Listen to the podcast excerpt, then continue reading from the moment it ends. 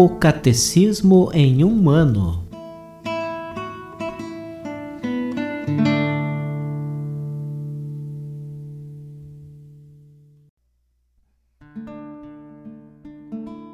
Olá, eu sou Antônio, seminarista da Diocese de Ponta Grossa, no Paraná.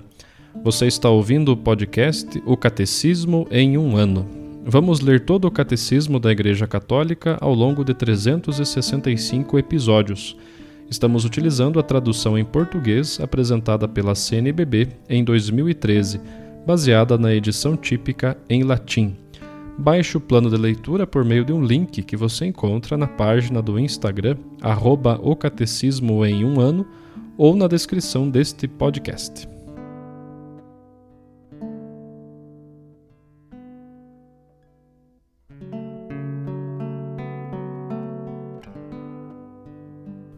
Estamos no episódio de número 185 do nosso podcast O Catecismo em um Ano. Vamos continuar aprendendo sobre o sacramento da confissão, o sacramento da penitência.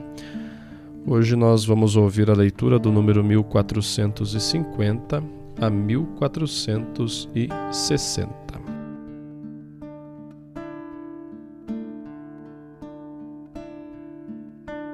Os atos do penitente. A penitência leva o pecador a suportar tudo de boa vontade. Em seu coração está o arrependimento, em sua boca a acusação, em suas obras plena humildade e proveitosa satisfação. A contrição.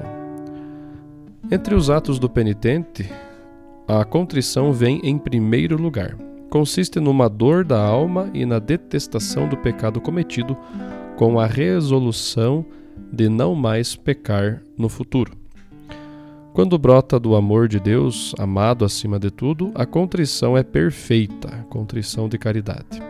Esta contrição perdoa as faltas veniais e obtém também o perdão dos pecados mortais, se incluir a firme resolução de recorrer, quando possível, à confissão sacramental. A contrição denominada imperfeita ou atrição também é um dom de Deus, um impulso do Espírito Santo. Nasce da consideração do peso do pecado ou do temor da condenação eterna e de outras penas que ameaçam o pecador, a contrição por temor. Este abalo à consciência pode ser o início de uma evolução interior que será concluída sob a ação da graça pela absolvição sacramental. Por si mesma, porém, a contrição imperfeita não obtém o perdão dos pecados, dos pecados graves, mas predispõe a obtê-lo no sacramento da penitência. Convém preparar a recepção deste sacramento fazendo um exame de consciência à luz da palavra de Deus. Os textos mais adaptados a esse fim devem ser procurados na catequese moral dos evangelhos e das cartas apostólicas, o Sermão da Montanha Ensinamentos Apostólicos A confissão dos pecados. A confissão dos pecados, a acusação, mesmo do ponto de vista simplesmente humano, nos liberta e facilita nossa reconciliação com os outros. Pela acusação, o homem encara os pecados dos quais se tornou culpado, assume a responsabilidade deles e assim se abre de novo a Deus e à comunhão da Igreja, a fim de tornar possível novo futuro. A declaração dos pecados ao sacerdote constitui uma parte essencial do sacramento da penitência. Os penitentes, depois de examinar-se seriamente, devem, na confissão, enumerar todos os pecados mortais de que têm consciência, mesmo que esses pecados sejam muito secretos e tenham sido cometidos somente contra os dois últimos preceitos do Decálogo. Pois, às vezes, tais pecados ferem gravemente a alma e são mais prejudiciais do que outros que foram cometidos à vista e sob o conhecimento de todos. Quando os cristãos esforçam-se para confessar todos os pecados que lhes vêm à memória, não se pode duvidar que tenham o intuito de apresentá-los todos ao perdão da misericórdia divina. Aqueles que agem de outra forma, tentando ocultar conscientemente alguns pecados, não colocam diante da bondade divina nada que ela possa perdoar por intermédio do sacerdote. Pois, se o doente tem vergonha de mostrar sua ferida ao médico, a medicina não pode curar aquilo que ignora. Conforme o mandamento da Igreja, todo fiel, depois de ter chegado à idade do discernimento, é obrigado, pelo menos uma vez por ano, a confessar seus pecados graves, dos quais tem consciência. Não deve tomar a Sagrada Comunhão sem receber previamente a absolvição sacramental aquele que tem consciência de ter cometido um pecado mortal, mesmo que esteja profundamente contrito, a menos que tenha um motivo grave para comungar e lhe seja, lhe seja impossível chegar a um confessor. As crianças devem se confessar antes de receberem a primeira comunhão. Apesar de não ser estritamente necessária, a confissão dos pecados, das faltas cotidianas, os pecados veniais, é vivamente recomendada pela Igreja.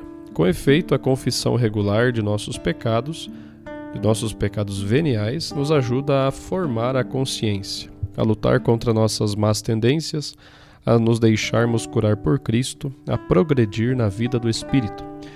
Recebendo mais frequentemente por meio deste sacramento o dom da misericórdia do Pai, somos levados a ser misericordiosos como Ele. Quem confessa os próprios pecados já está agindo em harmonia com Deus. Deus acusa teus pecados, se tu também o acusas, tu te associas a Deus. O homem e o pecador são, por assim dizer, duas realidades. Quando ouves falar do homem, foi Deus quem o fez. Quando ouves falar do pecador, foi o próprio homem quem o fez. Destrói o que fizeste para que Deus salve o que ele fez. Quando começas a detestar o que fizeste, é então que tuas obras começam, tuas boas obras começam porque acusas tuas más obras.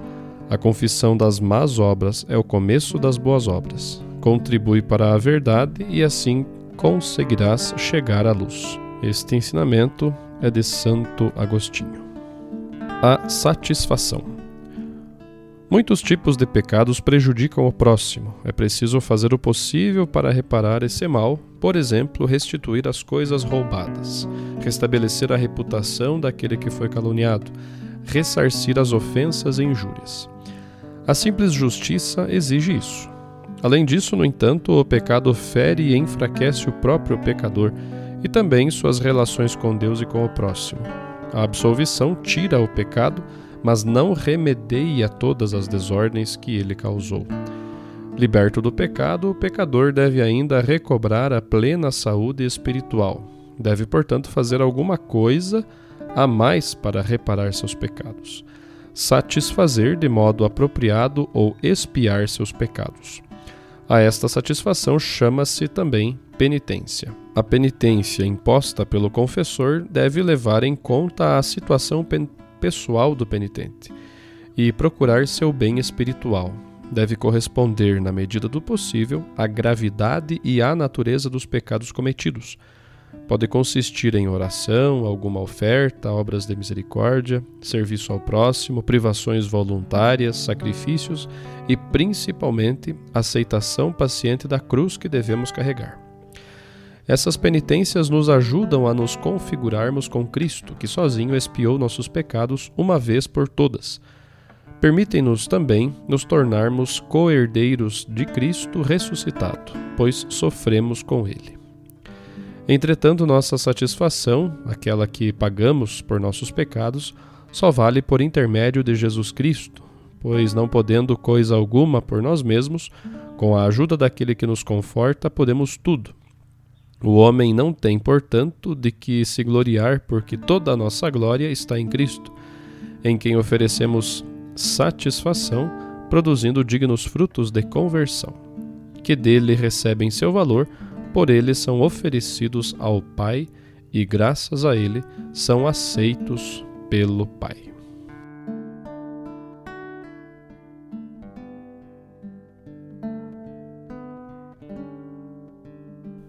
Ouviremos hoje homilia do Papa Francisco, que foi proferida em 9 de março de 2020.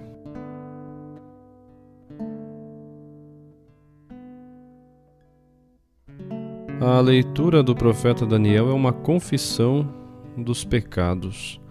O povo reconhece-se pecador. Senhor, fostes fiel a nós, Mas nós pecamos, fomos maus e ímpios, fomos rebeldes, distanciamo-nos dos vossos mandamentos e leis. Não obedecemos aos vossos servos, os profetas, que em vosso nome falaram aos nossos reis, aos nossos príncipes, aos nossos antepassados e a todo o povo do país.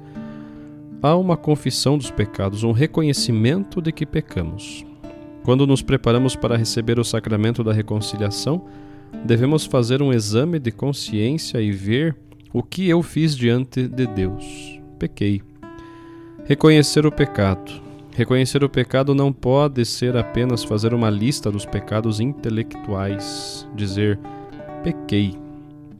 Depois, digo ao Padre e ele perdoa-me. Não é necessário, não é justo fazer isto. Seria como redigir uma lista das coisas que devo fazer ou que devo ter ou que fiz mal, mas que permanece na cabeça. Uma verdadeira confissão dos pecados deve permanecer no coração. Confessar-se não é apenas dizer ao sacerdote esta lista: fiz isto e aquilo e depois ir embora, estou perdoado. Não, não é justo. Eu preciso dar um passo, um passo a mais, que é a confissão das nossas misérias, mas com o coração, ou seja, de modo que aquela lista de coisas ruins que fiz desça ao coração. Assim faz o profeta Daniel. A vós, Senhor, convém a justiça, a nós a vergonha. Quando reconheço que pequei, que não rezei direito e sinto isto no coração, vem-me este sentimento de vergonha. Envergonho-me por ter feito isto. Peço-lhe perdão com vergonha. A vergonha pelos nossos pecados é uma graça, devemos pedi-la. Senhor, que eu tenha vergonha. Uma pessoa que perdeu a vergonha perdeu a autoridade moral, perde o respeito pelos outros.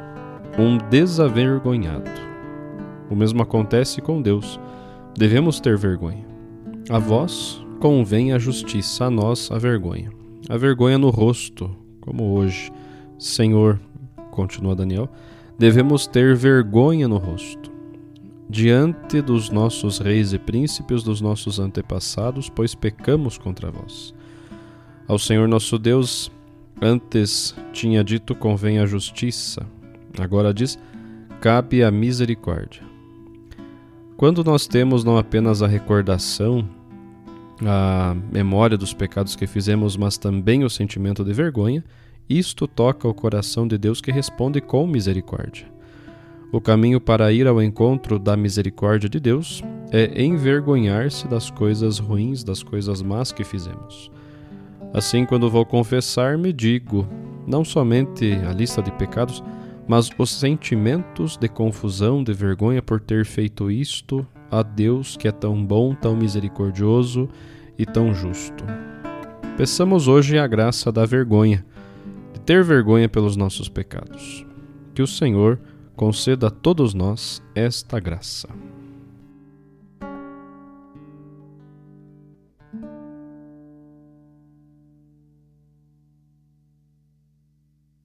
Os textos das catequeses papais encontram-se na íntegra no site da Santa Sé, vatican.va.